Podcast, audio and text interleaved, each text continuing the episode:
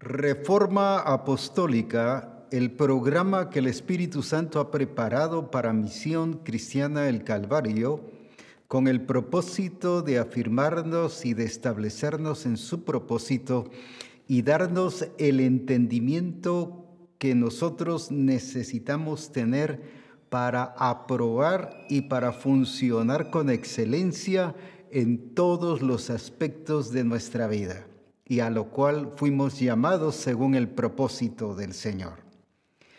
Qué hermosos testimonios que hemos estado recibiendo del Congreso, personas, eh, valga la redundancia, a nivel personal, otro a nivel del grupo de comunión familiar, otros como iglesia, que nos han estado testificando de cómo el Congreso no solo edificó sus vidas en el sentido de conocimiento, sino en el sentido de poder entender el plan y el propósito del Señor.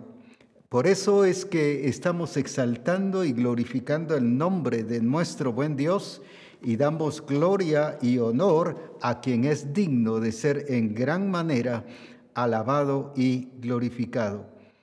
Es por eso que nosotros tenemos que ver cada vez las maravillas de Dios, el propósito y el plan del Señor.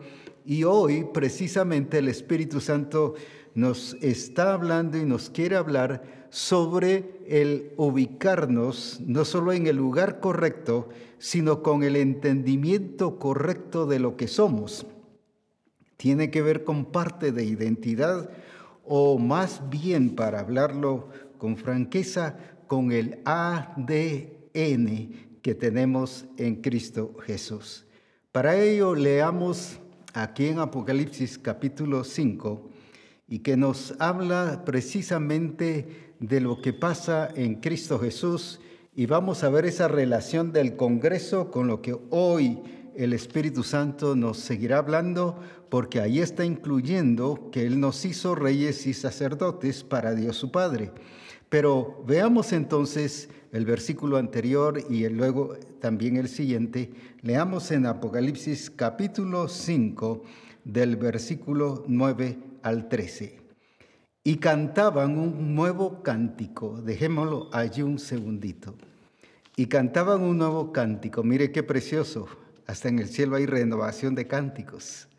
Y hay muchos que ni queremos cantar los coros nuevos. Y sin embargo en el cielo también se cantan cánticos nuevos. Alabado sea su nombre. Diciendo, digno eres de tomar el libro y de abrir sus sellos, porque tú fuiste inmolado y con tu sangre nos has redimido para Dios de todo linaje y lengua y pueblo y nación. Pero luego dice, y nos has hecho para nuestro Dios reyes y sacerdotes, y reinaremos sobre la tierra. Y miré y oí la voz de muchos ángeles alrededor del trono y de los seres vivientes y de los ancianos. Mire qué precioso el número. Y su número era millones de millones. Otra vez, y su número era millones de millones. Así que mire cuánto nos falta por trabajar. Otra vez, y su número era millones de millones. Muy bien. Vamos, entonces, que decían a gran voz, el cordero que fue inmolado es digno de tomar el poder, las riquezas, la sabiduría, la fortaleza, la honra, la gloria y la alabanza.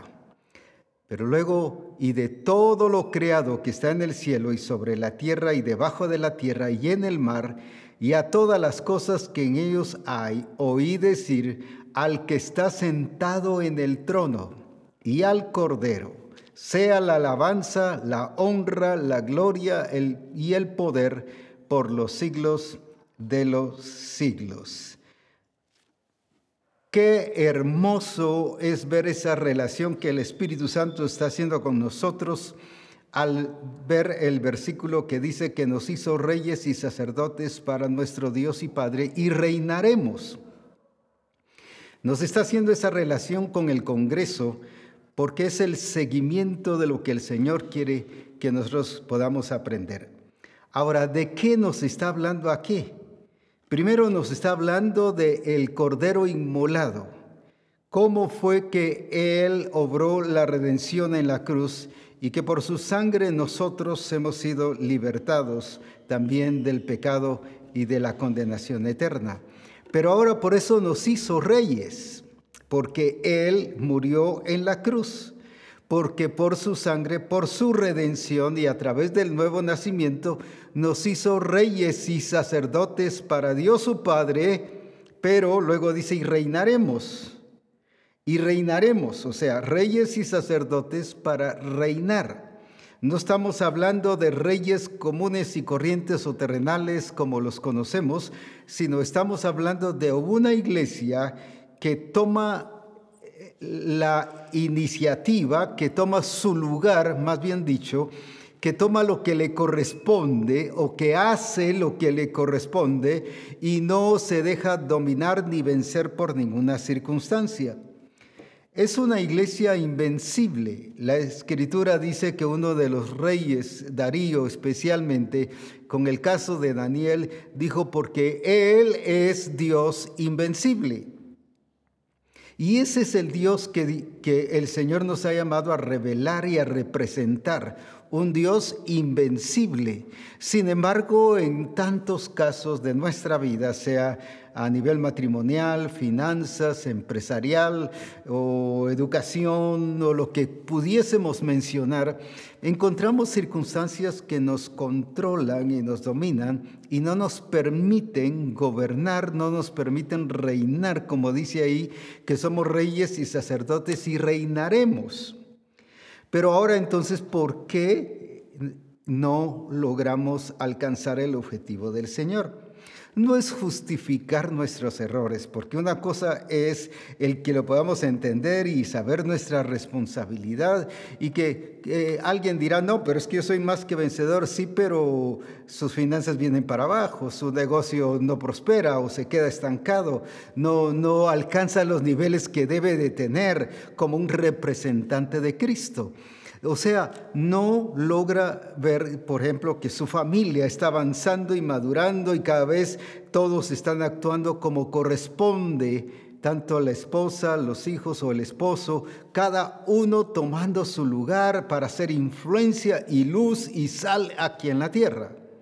Ahora, a eso me debo de que debemos de ser una iglesia porque dice que somos más que vencedores por medio de Jesucristo.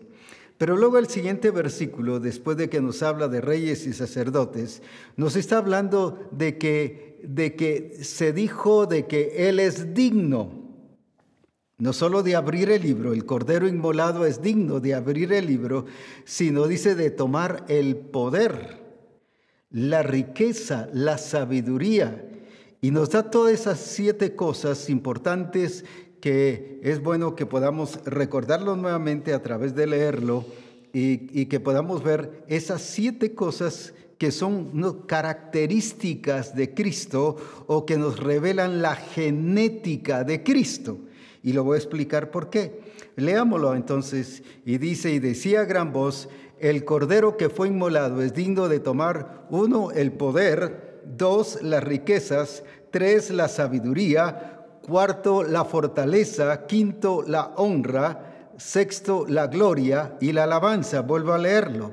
El poder, las riquezas, la sabiduría, la fortaleza, la honra, la gloria y la alabanza. Siete cosas que nos dan a conocer de que, que son parte del ADN del Señor.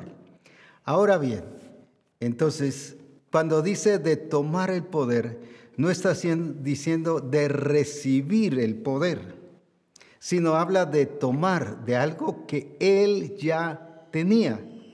Tiene el mismo concepto cuando nos habla, cuando Pedro y Juan iban al templo y dice, y vieron al cojo, y después de decirle no tenemos oro ni plata, sino lo que tenemos, eso te damos lo que tenemos de eso te damos. Y cuando le dijeron en el nombre de Jesucristo, levántate y anda, o sea, tomaron lo que tenían.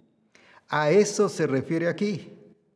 No es que él, ah, en ese momentito el Padre le dijo, sí, se me había olvidado darte el poder y la gloria y la alabanza y las riquezas y la sabiduría. No, no, y aquí te va, sino en él lo que hizo fue tomar, pero ¿qué significa eso? Tomar lo que ya tenía, desarrollarlo y sacarlo a luz, voy a decir así para darme a entender y de esa manera actuar y vivir en el poder y en la gloria de Jesucristo.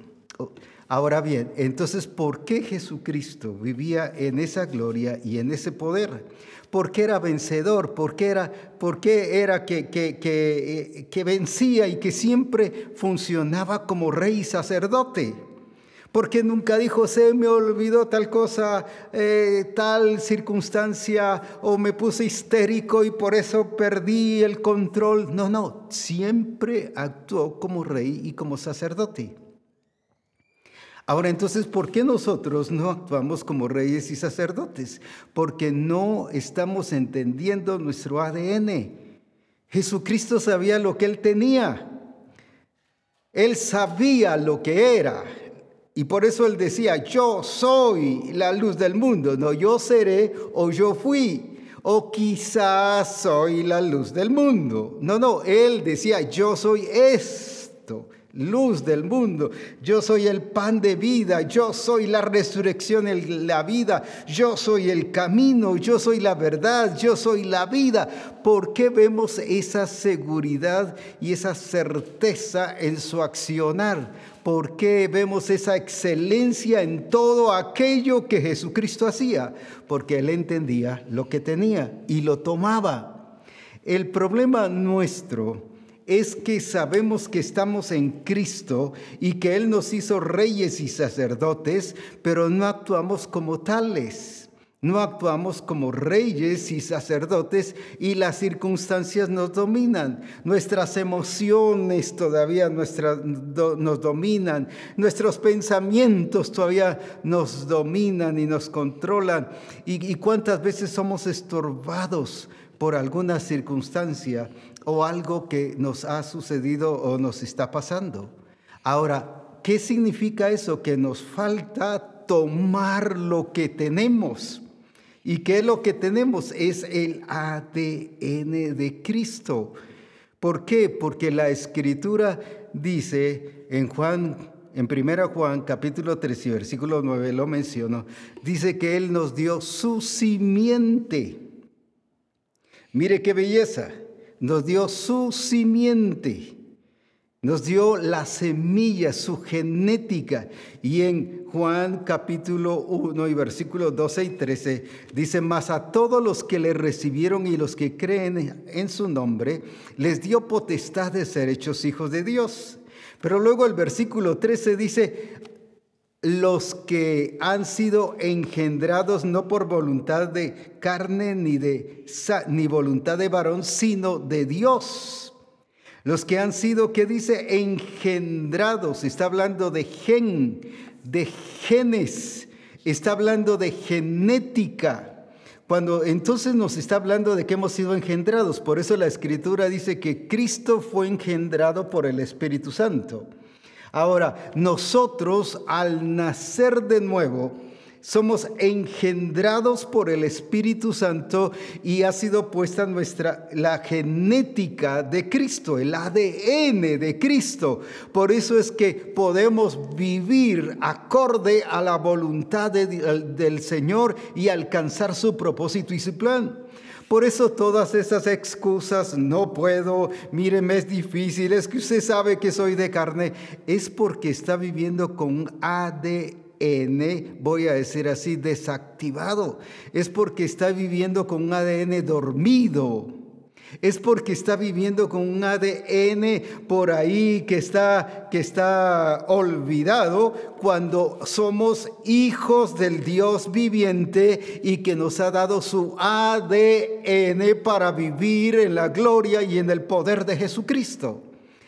Así como decía hace un ratito, las excusas que tenemos que somos de carne y que no podemos, y si usted escucha la gran mayoría, el 99.99 de las demás misiones, dicen no se puede, no se puede ser perfecto aquí en la tierra, no se puede alcanzar lo que Cristo hizo con nosotros hasta allá en el cielo, sí. Sin embargo, la escritura, la Biblia, dice que sí, sé pues vosotros como vuestro Padre Celestial es perfecto sino para qué lo dijese si no se puede alcanzar. Pero Él nos dio su simiente. Fuimos engendrados, y ahí está hablando, como dije, en gen, de gen, de genética. Nos dio su ADN para que vivamos en el poder y en la gloria de Jesucristo. Mire la diferencia. Cuando el Señor creó a Adán y a Eva, dice que sopló sobre ellos y ahí les dio vida. Y los hizo, y dice, y el hombre llegó a ser alma viviente. Pero el Señor a usted y a mí no nos ha dado ningún soplo, nos dio la semilla, nos dio la simiente, la genética. Ahora, lo asombroso es que vemos en el Antiguo Testamento profetas y, como un Daniel y como vamos a ver más adelante, un Sadrach y Abednego y Mesac y, otros que alcanzaron a dar y, y expresar la gloria del Padre, pero solo porque tenían la vida del Señor. Pero ahora usted dicho, tenemos el grande y glorioso privilegio no de tener un soplo de vida nada más, sino de tener la genética y el ADN de Cristo, porque dice que hemos sido engendrados no por voluntad de carne, no por voluntad de varón, sino de Dios. ¿Quién fue entonces el que determinó darnos su genética? Fue el Señor. Ahora, ¿para qué nos dio su genética? el, ADN, ¿para qué es o qué contiene el ADN? El ADN ahí contiene la información que, que nosotros requerimos de nuestro origen, la información de, de, de, lo que nosotros, de nuestra, de funciones que nosotros tenemos que tener, de planes y propósitos que, que, que tenemos que hacer. O sea, es donde está escrito lo que tú y yo tenemos que ser. Usted dirá, no hombre, pero esa no. Y entonces, ¿qué pasa? Ya el Señor escribió en ti lo que precisamente Él quiere hacer de ti.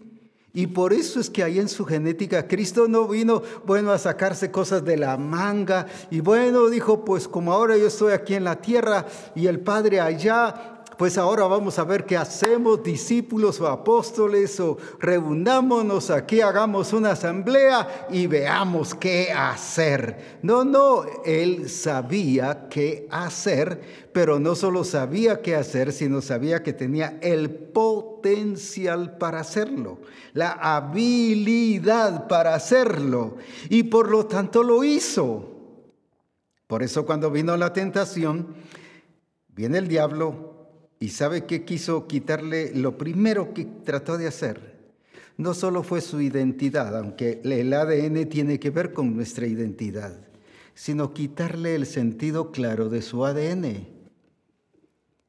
Si eres hijo de Dios, ese si eres es condicional, como quien dice, bueno, se la tiró así con manipulación y con mucha astucia, con el propósito de que Jesús se quedara pensando, bueno, entonces, ¿qué soy? Como en muchos casos, cuando alguien digo, bueno, si usted es hijo de Dios y uno se queda, bueno, entonces, ¿qué soy? No, no, Jesús no tuvo esa confusión. Él estaba firme, él estaba determinante, él estaba claro de lo que él era. Ahora, ¿por qué no lo movió el diablo ni las circunstancias? Porque él entendía quién era y qué tenía. Por eso él entendía que había sido engendrado por el Espíritu Santo. Mire qué precioso.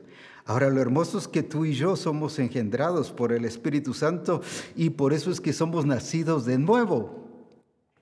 Porque dice que los que recibieron al Señor les dio potestad de ser hechos hijos de Dios. Ahí entras tú y yo. Pero luego dice, los cuales no son engendrados por voluntad de carne ni de varón, sino de Dios. Ahora entonces, mira qué hermoso, el Señor nos ha dado la genética de Cristo para que tú y yo no solo pensemos qué gloriosos somos más que vencedores y tenerlo como un eslogan, pero en todo nuestro ámbito y estilo de vida demostrando otra cosa, fracaso, derrota acomodamiento o como estaba la iglesia de, de, de, Éfeso cuando el apóstol Pablo les dice, despiértate tú que duermes. ¿Qué le está diciendo ahí? Que su ADN estaba dormido. ¿Y cuántos hoy podemos descubrir que el ADN en muchos casos, en muchas personas, está dormido? Lo tienen, pero ahí está dormido. Usted dirá, no, no, no, no, no, no, yo no estoy dormido. Sí, pero no está funcionando como debe ser. Esta iglesia de Éfeso activaba, yo conozco tus obras, tu arduo trabajo. Sí, pero estaba dormida. Y el apóstol Pablo le escribe, despiértate tú que duermes. ¿Qué significa eso? Que su ADN, el que se le había sido dado por haber nacido de nuevo, estaba dormido. ¿Y saben cuáles eran las reacciones o cuál era el reflejo de eso? Que dice que andaban como los otros gentiles. Solo lo menciono en Efesios 4:17, dice que andaban como los otros gentiles y en el 20 dice, así no aprendieron de Cristo. Estaban viviendo bajo una genética antigua, estaban tratando de vivir acomodados a hacer las cosas del pasado, pero no a experimentar transformación y cambios. Cuando tú no experimentas cambios ni transformación, no estás viviendo acorde al ADN de Cristo, sino al ADN de cualquier otra cosa que pudiésemos mencionar. Es por eso que hoy el Espíritu Santo nos está llevando. Ahora, ¿por qué menciono esto? Porque allí, en el pasaje que leímos de Apocalipsis, dice que nos hizo reyes y sacerdotes, pero nos habla en el, versículo primero que leímos que es porque el Cordero fue inmolado. Él ahí hizo la obra, ahí, ahí nos hizo reyes y sacerdotes. ¿Por qué? Porque ahí fuimos juntamente con Él muertos, sepultados y resucitados juntamente con Cristo. Y fuimos plantados en Él, dice eh, también en Romanos 6.5. Ahora entonces, ¿qué vemos? Lo que el Señor quiere es una iglesia gloriosa, pero una iglesia vencedora, una iglesia que utilice su ADN. Pero el ADN, cuando hablo de iglesia es porque estoy hablando de una iglesia que ha nacido de nuevo y que entiende que tiene el ADN de Cristo. Tú no tienes un, ningún ADN de pobreza, ni de escasez, ni de fracaso, ni de limitación.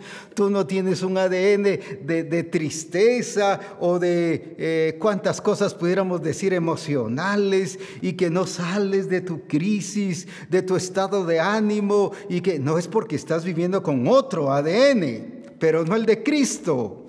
Porque el de Cristo nunca vemos a Cristo de bajón y que no podía y que, eh, a ver muchachos, hablando a los, a los apóstoles, ya no eran tan muchachos, ¿verdad?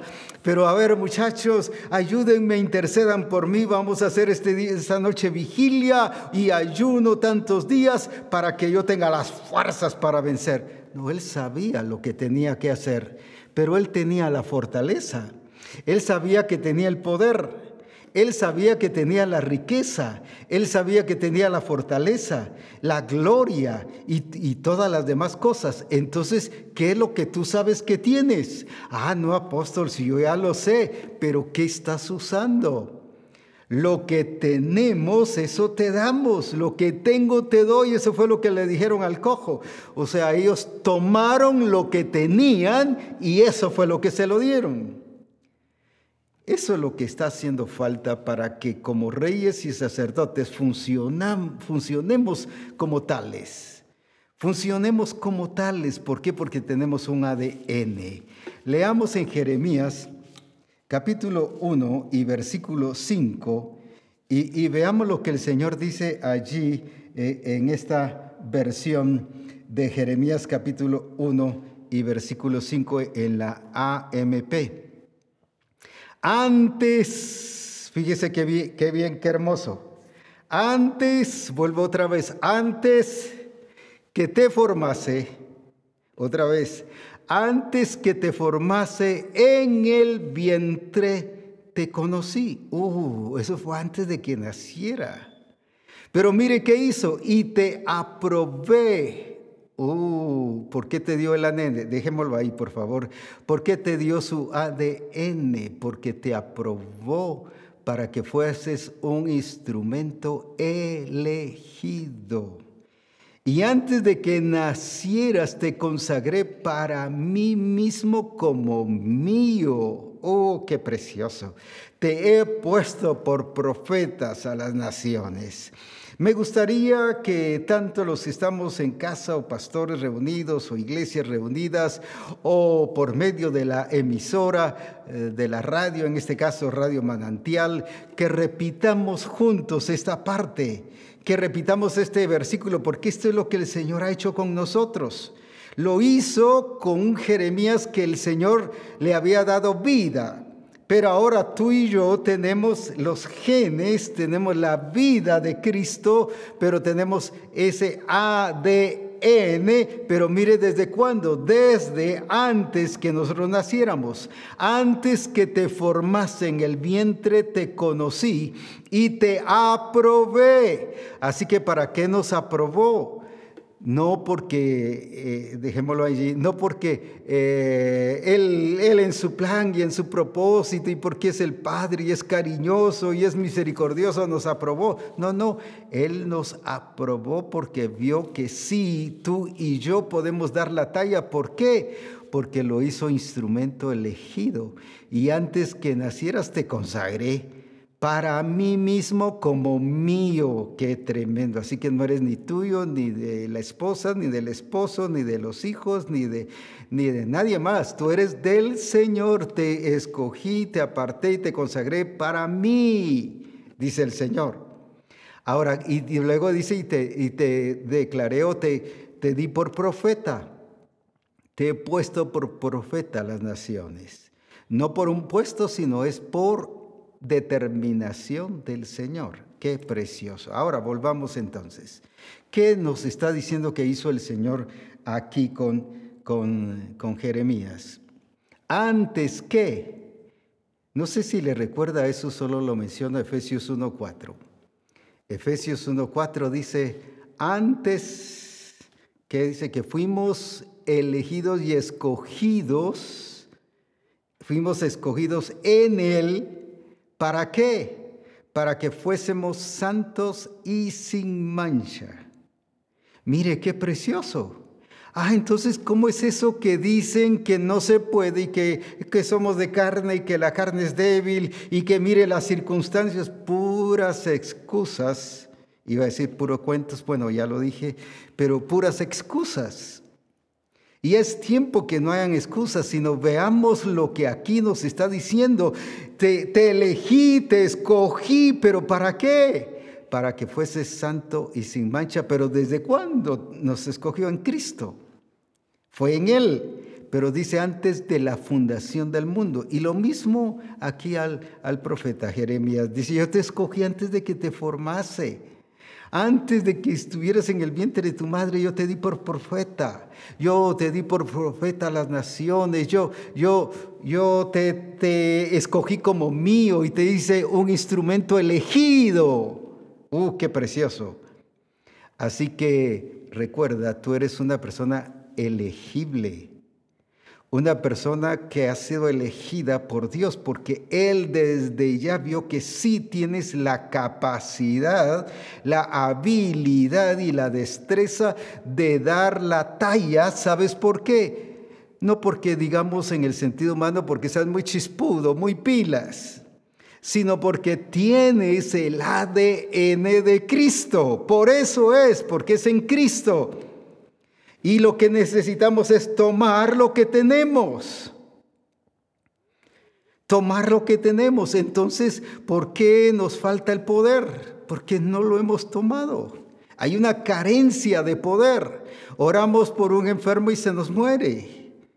Oramos por un enfermo, se enferma más y sigue enfermo. Nos falta poder. ¿Pero por qué? Porque estamos tratando solo con un poder que tenemos aquí en el entendimiento. El Señor nos dio poder, mas recibiréis el poder del Espíritu Santo cuando haya venido sobre vosotros, pero lo tenemos aquí, pero no lo hemos tomado. Ese era lo que el Señor le dijo, o más bien lo que el apóstol Pablo le dijo a la iglesia de Galacia en, Gálatas, eh, o perdón, a la iglesia de Colosa en Colosenses capítulo 3 eh, eh, y versículo 4. ¿Qué les dice? Cuando Cristo vuestra vida se manifieste, esto es precisamente.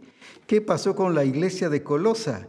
Tenían a un Cristo guardado, archivado, o como se les enseñó en la escuela el Cristo guardado en el corazón. Y hasta así le hacíamos a los niños y sí, decían los niños y aprendían que Cristo estaba guardado en el corazón, pero no expresado. ¿Qué estaba pasando con la iglesia de Colosa? Nacidos de nuevo, si habéis pues resucitado con Cristo, buscad las cosas de arriba. Y Pablo les enfatiza que habían muerto en Cristo y que ahora habían resucitado. Lo que hacía falta era que Cristo, vuestra vida, se manifieste que Él como la vida en nosotros, como Pablo dijo, ya no vivo yo, mas Cristo vive en mí. Entonces, ¿qué es lo que falta? Que se exprese, que se manifieste. ¿Pero por qué? Porque esta iglesia no había entendido el ADN que tenía. Lo mismo le pasó a la iglesia de Galacia. Si usted recuerda en, en el libro de Gálatas, cuando está mencionando a la iglesia de Galacia sobre Abraham. Porque la promesa fue dada, ¿qué dice? Abraham. La promesa fue dada a él. Gálatas 3, leemos en el versículo 29. Y si vosotros sois de Cristo, ciertamente que dice, linaje de Abraham sois y herederos según la promesa. Vuelvo a repetirlo, y si vosotros sois de Cristo, ciertamente linaje, ahí está el punto, linaje de Abraham sois y herederos según la promesa. ¿Qué les está recordando entonces el apóstol Pablo a los hermanos de Galacia? No, hombre, ustedes por qué están insistiendo en, actuar bajo otro linaje, un linaje arónico? Un linaje que como ya vimos en uno de los programas de reforma, que, es un, tabernáculo o, un pacto que ya no funciona, un pacto arónico, un pacto antiguo, que ya no es funcional. Eso está en Hebreos 7, pero solo lo menciono ahorita porque ya lo dijimos las otras veces y lo probamos según la escritura. Pero estamos queriendo vivir bajo ese ADN del pacto pasado. Ahora, entonces, ¿por qué dice más? Sin embargo, dice este pacto y habla de la excelencia y la superioridad del pacto nuevo. Entonces, cuando nosotros entramos en el pacto nuevo, no solo es porque estamos entendiéndolo, y que estamos entendiendo el pacto nuevo, sino es porque tenemos la capacidad, tenemos el potencial, pero potencial es solo aquello que está, lo tenemos, pero no lo estamos activando, no se está expresando. La iglesia de Galacia y la iglesia de Colosa tenían el potencial, tenían a Cristo, sin embargo, no estaban viviendo acorde a Cristo. Por eso es que dice que habían comenzado en el Espíritu, pero estaban perfeccionando en la carne. Y de Cristo os desligasteis. Ahora, ¿pero por qué? ¿Por qué se desligaron de Cristo? Porque estaban actuando con un ADN pasado, viejo, de la ley. Querían todavía guardar los ritos y por eso dice que dejaron de ser libres y volvieron a caer en la esclavitud. Les encantó vivir bajo la esclavitud. ¿Y cuántas veces nos lleva a vivir en la carne y según los métodos del mundo? Y recuerde que el que se hace amigo del mundo se convierte en enemigo de Dios. Ahora, ¿por qué? Porque no es su ADN. No se está revelando el ADN de Cristo. Si por eso Él nos puso su genética. Ahora viene el apóstol Pablo y le dice a la iglesia de, de Galacia, no, no se confundan, recuerden que vienen de Abraham, los que son de Cristo, linaje de Abraham sois. Y eso es lo que hoy el Señor le dice a Misión Cristiana del Calvario. Tú que eres de Cristo, Misión Cristiana del Calvario que es de Cristo, recordemos, somos linaje de Abraham. Cuando habla de linaje está hablando de descendencia, de ADN. Por eso es que cuando fueron y mandaron el rey en Daniel capítulo 1 y versículo 3, se recuerda que el rey mandó a traer, a, dice, a jóvenes de Jerusalén y los llevó cautivos. Pero hubo una petición y les dijo, que sean de linaje real. Y dijo el rey a Aspenaz, jefe de sus eunucos, que trajese de los hijos de Israel del linaje real de los príncipes. No era solo vayan, traigan muchachos que encuentren fuertes y que encuentren ahí llenos de fortaleza y ágiles y trabajadores y muy inteligentes. Sí, también pidió otra, otro siguió hablando del perfil que quería, pero el principal era del linaje real. Y la escritura dice en 1 Pedro 2, 9, que nosotros somos linaje real, real sacerdocio, linaje escogido. Eso no lo hemos entendido, solo lo vemos en su palabra y qué hermoso nos hizo linaje real. Porque antes le daban mucha prioridad y con mucho entendimiento. Y hoy debiese ser así. Lo único es que se ha descuidado y de alguna manera, déjeme decirlo con mucha claridad, la serpiente antigua, bajo todos sus métodos que nos tiene distraídos en diferentes cosas, no nos ha dejado ver y entender la realidad del ADN que tenemos, como le pasó a la iglesia de Colosa, a la iglesia de Galacia y así todas las demás iglesias que pudiésemos mencionar. Y eso está pasando con mucha iglesia hoy. No han pensado que tienen el ADN de Cristo, su genética, y que vienen del linaje. ¿Por qué? Lo vemos aquí en Segunda Reyes, capítulo 20 y 18, que fue profetizado que, que iban a ser llevados eh, personas de Israel para Babilonia y que por lo tanto de su descendencia habla Ezequías y él profetiza y menciona de cómo fue llevado esta gente y dice, serán llevados de, y dice, y de tus hijos que saldrán de ti, que habrás engendrado. Fíjese que está hablando de engendrar, de genes, de genética. Tomarán y serán eunucos en el palacio del rey de Babilonia. Con razón el rey lo que pidió es gente de linaje real. Sí, estaba profetizado que eso iba a pasar, pero habló de engendrado, no de los que están en el reino, no de los que estaban trabajando, no, que fuesen de linaje real, que fuesen engendrados. Está hablando de genética, de ADN. ¿Por qué le daban tanta importancia a la genética? Y hoy no se le da importancia. Sí, tenemos la simiente de Cristo, pero lo, vemos muy superficial. Es que eso nos da la capacidad, ahí está escrito todo aquello que el Señor requiere de cada uno de nosotros. Ahí el Señor ha puesto su plan, su propósito, su diseño. Que lo que nosotros tenemos que hacer es tomar lo que Él nos ha dado.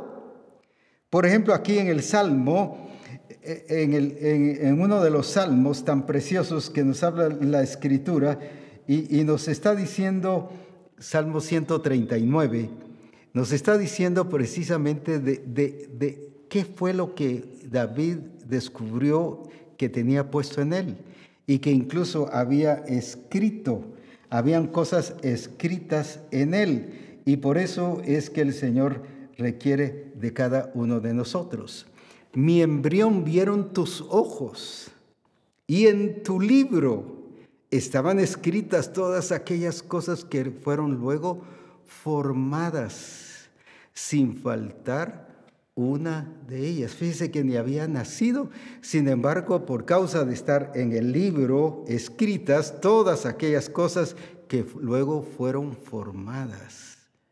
¿Qué está diciendo aquí?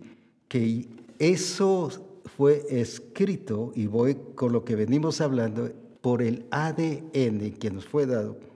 Y ya está dicho que tú eres un elegido, tú eres real sacerdocio, tú eres gente santa, pueblo adquirido por Dios, que para ti ha sido dado también el poder, las riquezas, la sabiduría, la gloria.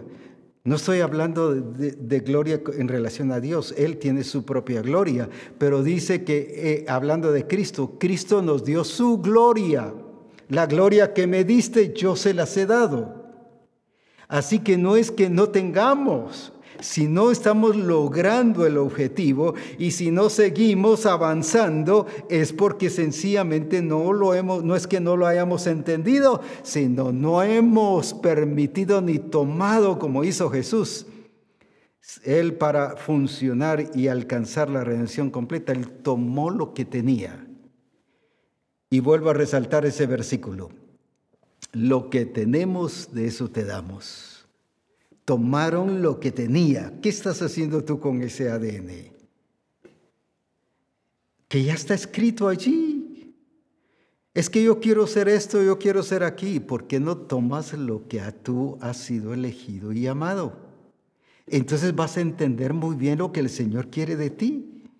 ¿Qué es lo que Él quiere que tú seas y hagas? Es que eh, por favor necesito ministerios proféticos para que me digan qué es lo que yo tengo que hacer.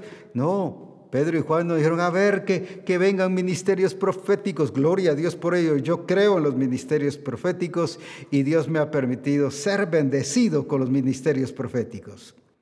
Pero en este caso del ADN, no es porque Él o, que tenga que ver una palabra profética, o no es por proclamas, es por algo que yo ya tengo, es lo que tú tienes de Cristo en ti. Y lo que tienes que hacer es tomarlo y usarlo para ser efectivo, para eh, funcionar en la realidad de lo que Dios quiere, con excelencia y apropiadamente bajo su plan y bajo su propósito. Ahora, entonces, ¿qué nos dice aquí David? Todas esas cosas escritas fueron formadas en mí. Que eso suceda en nosotros también. Por eso es que tú tienes un ADN.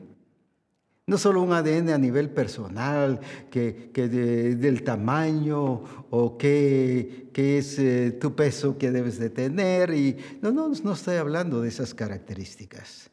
Dice que en ti fue puesto el ADN de Cristo para que puedas funcionar, para que podamos tomar de lo que tenemos y expresar la gloria de Jesucristo. Así que por eso, mira, por eso Él no solo profetizó ni hizo solo una declaración, Él sencillamente mostró lo que es la iglesia ni las puertas del Hades prevalecerán contra ella. Él no dijo, yo profetizo y ahorita vino el Espíritu Santo y me reveló esta palabra profética y ahora voy a dar esa palabra profética a lo que es la iglesia. O sea, no estaba profetizando. Él estaba diciendo lo que es la iglesia. Porque él entendía del ADN que, y ya no solo la vida que tendría la iglesia, sino el ADN que tendría la iglesia. Entonces dijo, ¿qué es? Porque para él está hecho. No que como ya está hecho, yo ya estoy libre de hacer. No, no, ¿qué es lo que te corresponde hacer? Precisamente, ¿qué hizo Cristo? Tomar. Él no dijo, bueno, ya me envió el Padre, yo fui engendrado por el Espíritu Santo, yo soy perfecto, ya tengo el poder, gloria a Dios. Y, y se puso a cantar, tengo el poder, y tengo el poder, y tengo el poder. No, no. Él tomó el poder. ¿Qué es lo que tú y yo tenemos que hacer en este caso? Hacer lo mismo, hacer lo mismo de Pedro y Juan. ¿Qué es lo que tenemos que hacer? Tomar lo que tenemos, de lo que tenemos, de eso te damos. No le dijeron, adivina qué tenemos, no le dijeron al cojo. O oh, te vamos a profetizar que vas a levantarte y ahora sí, no, no fue tampoco por declaración ¿Sabe por qué sanó el cojo? ¿Y sabe por qué mucha gente no sana o no se restauran las familias o el negocio no se levanta o algo no funciona en la vida de la persona o de cualquier país o lo que sea? Porque estamos acostumbrados a proclamas. Sin embargo, viene otra vez Pedro y Juan. Lo que tenemos, eso te damos. Entonces, ¿por qué sanó el cojo? Si tantas veces que habían pasado ahí, porque tomaron lo que tenían. ¿Sabes por qué no te da resultado lo que oras y lo que pides? Porque no tomas lo que tienes. No tomas tu ADN, el ADN que tienes de Cristo. Y lo funcionas, dejas que se manifieste, que se exprese. Nos pasa como al estilo Josué o, como al estilo Gedeón. En jueces capítulo 6 y versículo 12, viene el ángel del Señor y mire cómo miraba el ángel del Señor a Gedeón. Y el ángel de Jehová se le apareció y le dijo, Jehová está contigo. ¿Pero qué le dijo? Tú vas a llegar a ser varón esforzado y serás muy valiente, serás hecho. No, no, ¿qué le dijo? Varón esforzado y valiente. Ahora, la pregunta es, ¿en qué momento Gedeón había hecho alguna proeza o algún milagro o alguna cosa grandiosa como para que dijera, varón esforzado y valiente? Porque el ángel del Señor no le estaba hablando en lo que Gedeón creía que él era, sino le estaba hablando en relación al potencial y a la vida que Dios había puesto en él. Y por eso le dice, ve con esta tu fortaleza. Pero ¿por qué? ¿Qué fortaleza? Y eso no lo entendía él porque él se miraba, qué cosa, pequeño, el más pequeño de la familia, una familia pobre, sin importancia. ¿Y cuántas veces te pasa así? Porque estás viendo lo que los demás hacen, pero no estás viendo la genética que tienes de Cristo. No puedo, no sirvo. Padre, tú sabes que no sirvo para muchas cosas o no sirvo para nada. Algunos se creen la gran cosa y otros, siempre he dicho, se creen la gran nada. No sirvo para nada, Señor. ¿Cómo es eso si tienes el ADN? Cristo nunca dijo, yo no sirvo para nada. Sin embargo, se dijo, dice la escritura a Jeremías, yo te he hecho instrumento elegido. No solo instrumento, sino elegido, seleccionado, apartado para mí, le dijo el Señor. Ahora, ¿cuántas veces nos pasa al estilo Gedeón? El Señor viendo lo que Él puso en nosotros, su ADN, y nosotros viendo nuestras debilidades y mira, pero es que hace poco probé y no lo pude hacer, levanté un negocio y pues, todo se terminó y mi familia, hemos orado con la familia para que se compongan los hijos, la esposa o el esposo y todo sigue igual y, o peor, se puso como, toca, como haber tocado un hormiguero y, y se desató la guerra en casa. ¿Y cuántas veces vemos más eso que el ADN que el Señor ha puesto en nosotros? Con razón el apóstol Pablo dice, todo, todo lo puedo en Cristo que me fortalece. ¿Por qué él entendía que todo lo puedo en Cristo?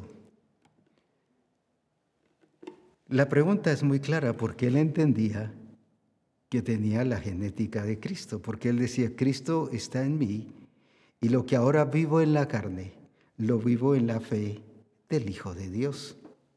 Lo vivo por Él y en Él. Mire qué precioso. ¿Qué está diciendo con eso? Lo estoy viviendo, pero en la genética de Él que Él puso en mí. Está hablando Pablo. Con razón allá preso Pablo y Silas, pero los dos alabando al Señor a la medianoche. No porque estuvieran locos o porque habían perdido el control de las cosas. No, no, estaban alabando al Señor porque estaban manifestando la gloria de Dios aunque estaban presos. Mire que ellos manejando la situación, no la situación manejándolos a ellos. Lo mismo vemos en Daniel. Lo mismo vemos en Sadrach, Mesach y Abednego. ¿Por qué Sadrach, Mesach y Abednego ni siquiera tuvieron eh, el, ¿qué? El, decir, bueno, pues espérate rey, vamos a consultar entre nosotros y vamos a platicar y vamos a ver a qué acuerdo llegamos y luego te vamos a responder? Le dijeron, ni siquiera, ni siquiera vamos a consultarlo. Estoy parafraseando, ni siquiera vamos a platicar con nosotros, porque nosotros sabemos quién es nuestro Dios. ¡Uh, qué tremendo! y revelaron a ese Dios. Que usaron lo que tenían, tomaron lo que tenían. ¿Sabe por qué se comportaron así con esa excelencia y con esa perfección? No porque fueran pilas y que fueran de aquellos eh, eh, tremendos, no, no, porque ellos entendían que eran de linaje real. Cuando tú y yo no actuamos con excelencia en las cosas, no pastoreamos con excelencia, no desarrollamos el ministerio apostólico con excelencia, o no desarrollamos el ministerio profético con excelencia, o el, ministerio o el don ministerial de, de maestro y lo mismo de evangelista, o no usamos los dones del Espíritu con excelencia, entonces, ¿qué estamos haciendo? Estamos mostrando un ADN diferente y estamos de alguna manera negando el ADN que ha sido puesto en nosotros. Nos hace falta hacer como Cristo tomó el poder. Él sabía que el diablo había llegado, pero él no perdió el control. Si a ti o a mí nos dijesen, mire, esta noche el diablo ha pedido para zarandearlos, desde ese momentito nos ponemos en ayuno. O desde ese momentito nos empiezan a temblar las piernas y nos descontrolamos del aparato digestivo. Se nos va el hambre y a todo el mundo les escribimos en Facebook, por favor, intercedan por nosotros porque esta noche voy a tener una batalla espiritual y que estén intercediendo. No, porque Jesucristo sabía qué hacer porque sabía lo que tenía y lo único que él tenía que hacer era tomar lo que tenía y usarlo y expresarlo.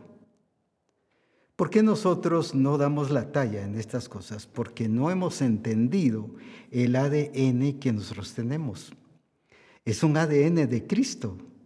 Y como dije, no es algo imaginario, no es algo que nos suponemos, no es algo que nos eh, eh, fantasía. Dice que hemos sido engendrados por eso es que el apóstol Pablo a la iglesia de Galacia, como ya leímos el versículo, le recuerda, si sois de Cristo, entonces sois linaje de Abraham, no de Aarón, no de un pacto que es débil, dice ahí en Hebreos, que no dio la talla, un pacto que ya se venció,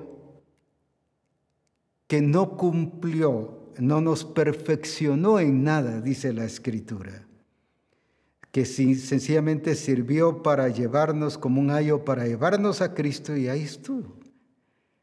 Pero ahora más venida la fe, ahí habla entonces ahora de la justicia y de la obra de Cristo.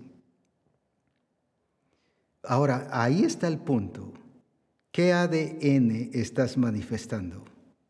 ¿Qué ADN estás revelando? ¿Qué ADN conoce tu familia que estás mostrando? ¿Qué ADN como pastor, como discipulador? En el grupo de comunión familiar, ¿qué ADN están conociendo las personas de ti? En otras palabras, ¿qué están viendo? Ah, es que yo tengo a Cristo y Cristo está formado en mí y Él está en mí y que por lo tanto Él se está manifestando en mí. No es solo eso, mientras no tomes lo que tienes,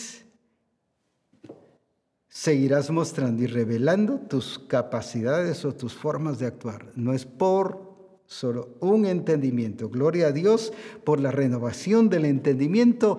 Cristo tenía un entendimiento muy claro, sabía lo que tenía, pero no dijo yo sé lo que tengo. No, dice, Él tomó el poder. Él es digno de tomar el poder, la sabiduría, la riqueza Él entendía que no había sido llamado para ser pobre. Hoy en día en las diferentes religiones se hablan de la pobreza de Cristo. Y por eso es que hay un evangelio dirigido hacia los pobres. Pero si tú ves la vestidura de Cristo, una vestidura carísima. No era así de llena de costuras ni nada, sino era una vestidura de un solo, voy a decir así, de un solo hilo. Una vestidura carísima. Entonces, no, cuando dices que dice que no tenía ni siquiera donde recostar su cabeza, pero no está hablando de pobreza. Lo que está hablando es que no tenía nada que aquí en la tierra lo detuviera, lo limitara, porque él tenía que irse al cielo después de muerto. Sabes que por eso también no se casó. ¿Por qué no se casó? Porque hubiera dejado familia y eso lo hubiera atado y lo hubiera dejado como alguien descuidado y que abandonaba a su familia. Por eso es que Cristo no se casó. Ahora, ¿Pero por qué? Porque Él tenía un plan y un propósito que cumplir. No estoy justificando el que no te hayas casado, solo estoy aclarando que muchos piensan que como dijo, ni siquiera tiene dónde recostar su cabeza, o sea, no tenía nada aquí en la tierra que lo atara, que lo detuviera para no poderse ir.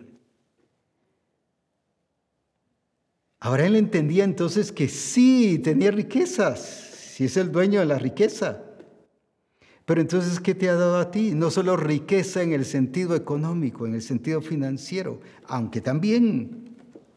Se te da riqueza, dice, de las riquezas de su, de su gloria, dice en Efesios. Entonces habla de la gloria de Dios, de esa riqueza de los dones y de todo aquello que el Señor te ha dotado y te ha dado. Y además dice el ladrón no viene sino para hurtar, matar y destruir. Yo he venido para que tengan vida y para que la tengan, ¿qué cosa? En abundancia. Una vida abundante, una vida gloriosa en Cristo Jesús. Ahora, el Señor esto es lo que realmente quiere para cada uno de nosotros y que disfrutemos de su gloria y de su poder en todas las cosas. Ahora, veamos aquí en Juan capítulo 11 y versículo 6. Juan 11, 6, que nos dice acerca de Jesucristo.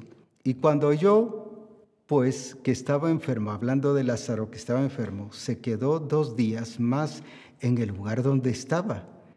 Usted dirá, pero ella no habla de genética. Sí, porque conocía los tiempos, manejaba correctamente los tiempos. No se dejó apresurar. Usted y yo nos hubiéramos dejado influenciar por nuestras emociones o sentimientos. La esposa le hubiera dicho, anda mi hijo, anda papaito, anda mi amor, porque si no la gente va a hablar de ti. Influir o influenciado. No, no, Jesús conocía bien los tiempos y dice que se quedó a propósito allí. Y llegó, parecía una actitud fuera de qué? De lógica, nosotros hubiéramos, antes de que se muera, anda, le hubieran dicho los discípulos. Y nosotros hubiésemos dicho, antes de que se muera, no estoy diciendo que el descuido o el que usted llegue atrasado, que, que, que lo estoy validando, no estoy hablando de eso. Él, porque entendía que no tenía ningún límite, tenía el poder, tomó el poder y por eso oró oró por, como, oró por Lázaro, porque tenía el poder. Ahora, qué importante es esto. Entonces, nosotros hubiéramos actuado con nuestras emociones y sentimientos y, cuántas cosas, o, escuchando a los otros, no, te van a hablar, van a decir que justo que no que era tu amigo, van a decir que no, que tanto que los querías y que los apreciabas. Y nos hubiésemos dejado llevar por eso pero alguien que era guiado por el Espíritu. Porque dice Romanos 8:14, que los que son guiados por el Espíritu, los tales son hijos de Dios. Él manejaba bien todas las circunstancias, no se dejaba alterar por nada ni por nadie. ¿Pero por qué? Porque él tomaba lo que tenía, el ADN del Padre, porque dice que fue engendrado por el Espíritu Santo. Y por eso hablaba mi padre. ¿Por qué menciona mi padre?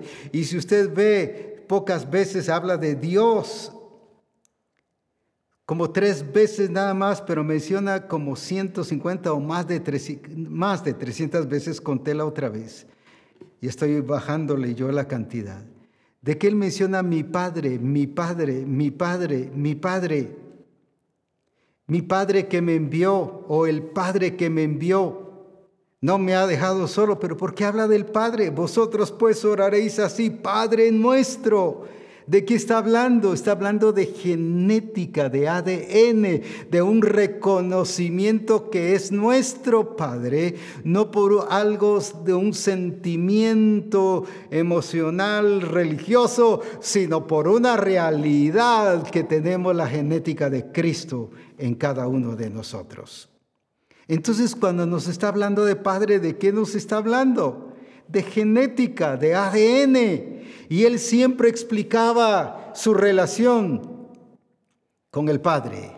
¿Para qué? Para que la gente entendiera y él afirmando, no para que él lo entendiera si él lo entendía, para afirmar que él pertenecía y que él tenía el poder, la gloria y la sabiduría y todo lo demás, las riquezas ¿Pero por qué? Porque tenía un padre. Pero no solo padre porque llamaba a alguien padre, sino tenía un padre porque él entendía que podía tener o tenía la genética de Cristo.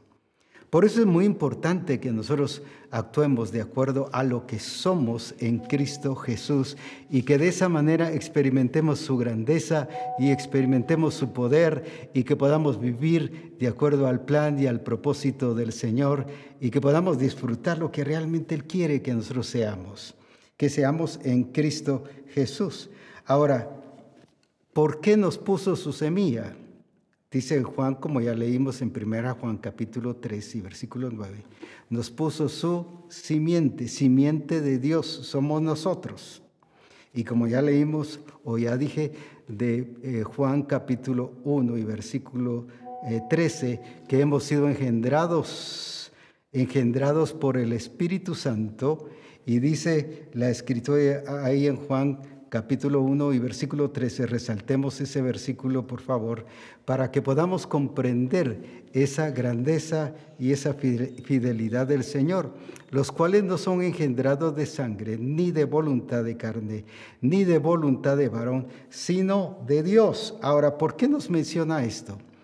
Porque, como decíamos, que dice en Juan, que nos puso su semilla, que nos puso su eh, simiente, Ahora, volvamos a recordar, ¿por qué primero dio el soplo de vida, pero ahora Cristo nos da su simiente, semilla, y la semilla el Señor mismo estableció qué cosa? Cada semilla debe reproducirse, dice en Génesis. Dice en Génesis cada semilla es llamada a reproducirse. Entonces, ¿qué es lo que está diciendo de nosotros? No solo que debemos de tomar el poder, la sabiduría, la riqueza, la fortaleza y todo lo demás que tenemos en Cristo, sino que tenemos que reproducirnos. ¿Por qué no te reproduces? No estoy hablando de, tener más, una congregación mucho más grande. Claro, eso va a implicar, pero una congregación mucho más grande, pero de convertidos, de hijos de Dios, no de asistentes sino de personas transformadas que también tienen el ADN. Por eso es que cuando tú y yo evangelizamos, no es solo una palabra, no es solo estar mencionando alguna declaración, sino es que estamos transmitiendo vida. Jesucristo dijo, las palabras que yo os he hablado son vida. Y cuando tú evangelizas, debes llevar la vida. ¿Por qué? Porque ha sido puesto la simiente de Cristo. Tienes la semilla y una semilla no es para estar guardada, una semilla es para reproducirse.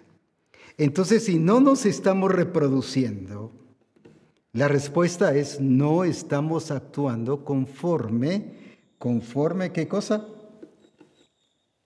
Lo que el Señor nos ha dado, conforme el ADN. En Génesis 1, 28 tenemos en la versión eh, Biblia libre, ¿y qué dice allí? Dios los bendijo y les dijo, reproduzcanse y multiplíquense. Vayan por toda la tierra y gobiernenla. Tengan autoridad sobre los peces que están en el mar y sobre las aves que vuelan por los aires y sobre cada criatura que se mueve sobre la tierra. Pero dejémoslo ahí un segundito más. Reproduzcanse y multiplíquense. ¿Pero por qué?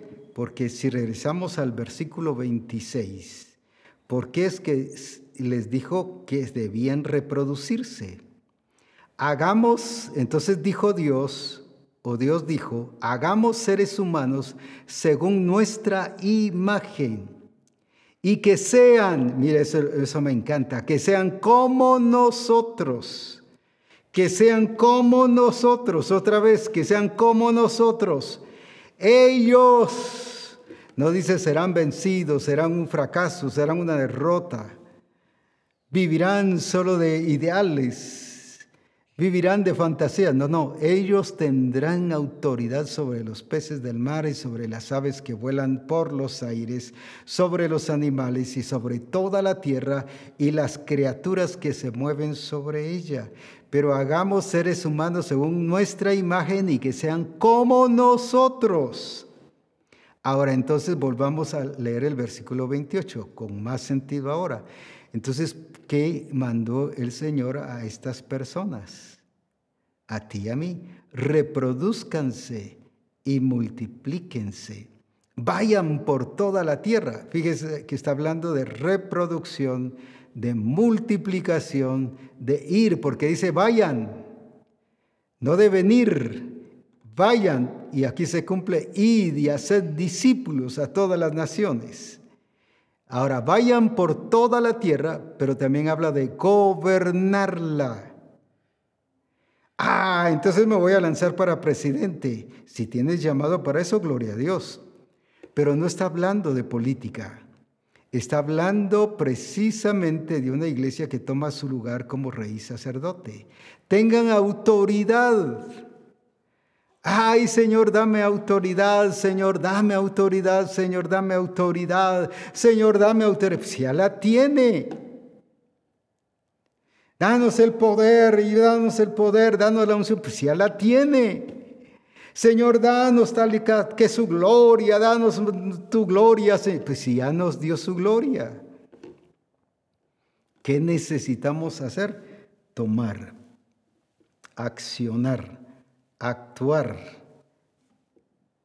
Ah, pero si ya lo sé, sí, ya lo sabe. Entiendo que algunos ya lo saben 5, 10, 20, 30 años, pero ahí se han quedado. Tú no tienes ningún ADN de fracaso, ni de derrota, ni de quedarte dormido. Despiértate tú que duermes. No, no. Tú no tienes un ADN así. Tú no tienes un ADN de tristeza, de aflicción, de nostalgia, de sentirte de bajón. No estoy diciendo que hayan cosas que, tienden a, afectarnos, pero no nos dañan, no nos eh, mantienen en esa condición. Jesús dijo, mi alma está muy triste hasta la muerte, expresó sus sentimientos, pero tampoco eh, fue a la cruz todo tristón. Y siempre anduve cabizbajo por su tristeza. No, no. Mira, ¿qué te pasa? Conoce la gente y le dicen a uno, ¿qué te pasa? ¿Por qué? Es que tienes una cara de tristeza, en la cara se te nota.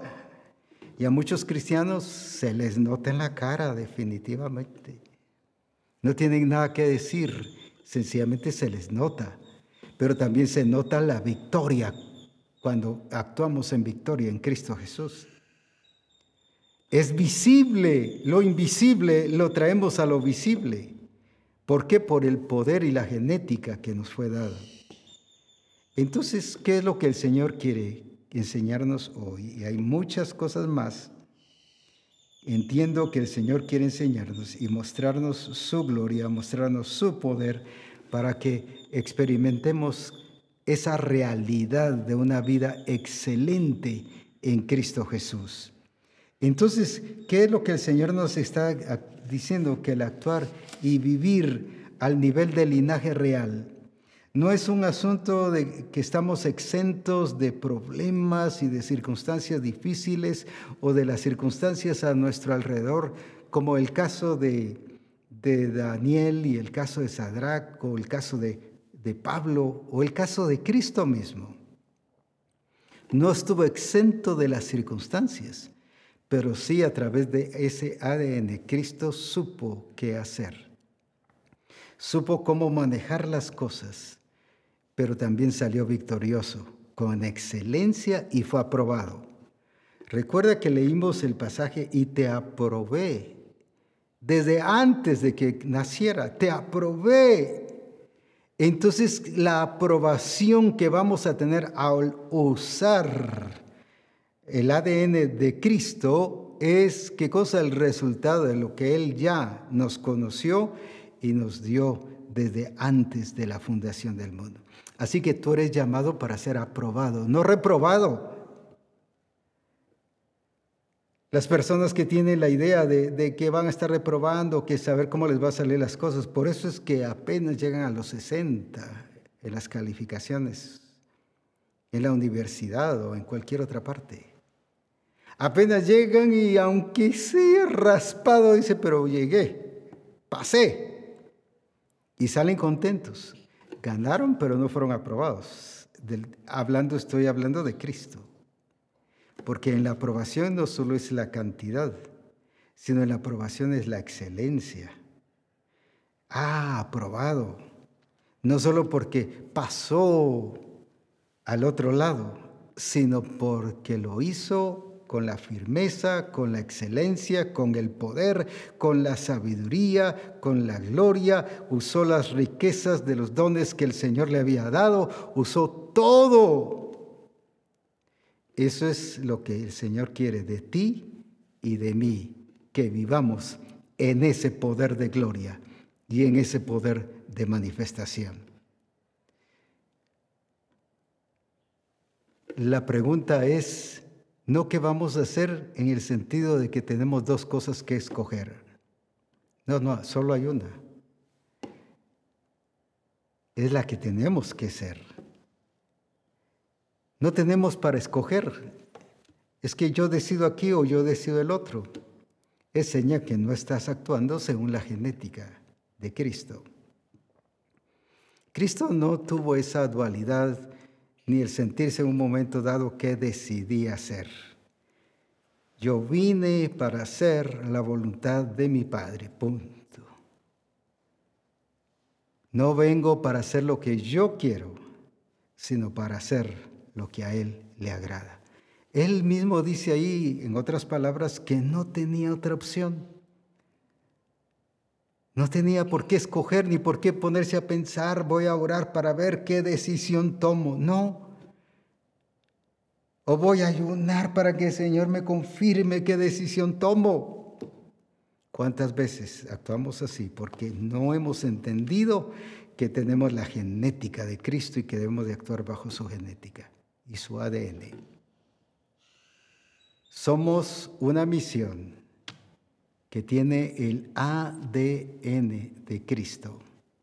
Y ya está escrito en tu ADN lo que el Señor ha puesto en ti para que tú hagas. Incluso David decía, tienes contados mis días. Y otros siervos de Dios también mencionaban eso en la escritura. Hasta eso.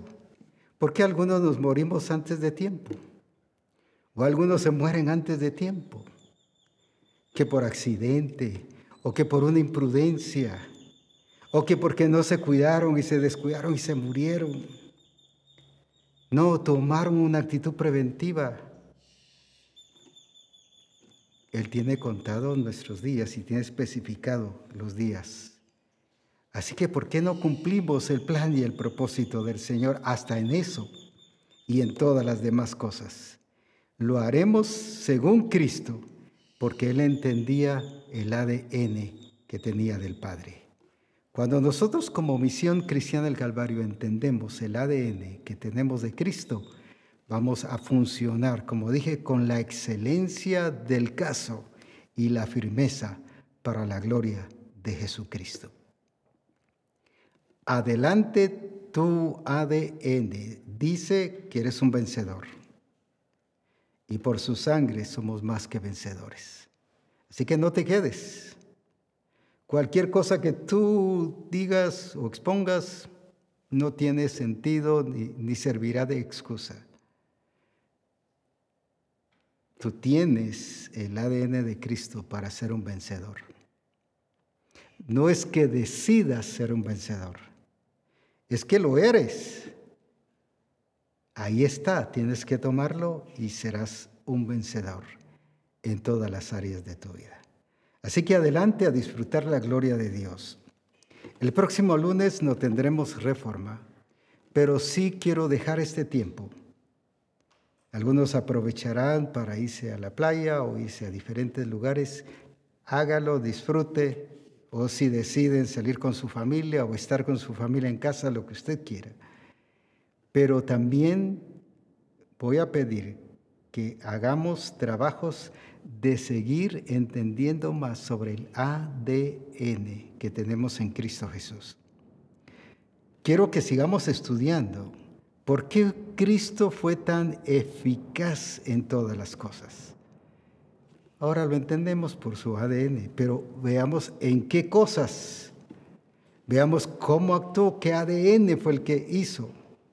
Eso es lo que quiero que me presenten antes de el programa, el otro programa de reforma apostólica que tendremos. Así que a estudiar la palabra para que funcionemos y actuemos de acuerdo al propósito establecido por el Padre, que ya lo tienes escrito en ti, además de que está escrito en la palabra. Alabado sea el nombre del Señor por ello.